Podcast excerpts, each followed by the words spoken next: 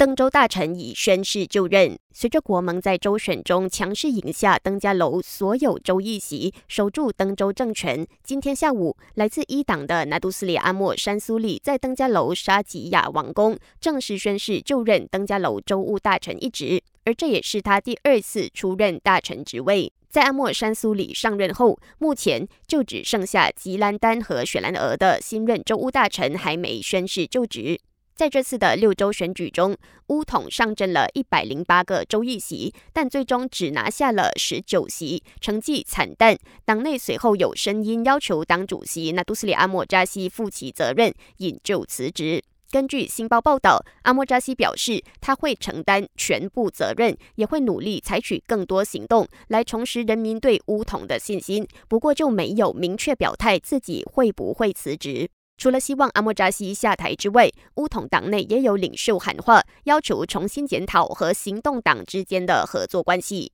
对此，阿莫扎西坦诚，和行动党之间的合作的确是乌统目前需要解决的问题之一，因为现在党内部分基层依然对两党的携手感到困惑，而这可能是导致乌统在六州选举中表现不好的原因。不过，行动党副主席尼可敏认为，就周选结果来看，乌统和行动党的合作其实正处于正确轨道，是一个崭新的开始。尼可敏表示，两党才开始合作不久，就能在周选中取得有效结果，让团结政府得以守住森州、雪州和滨州政权。因此，相信随着合作时间拉长，团结政府就会更巩固稳定。感谢收听，我是子琪。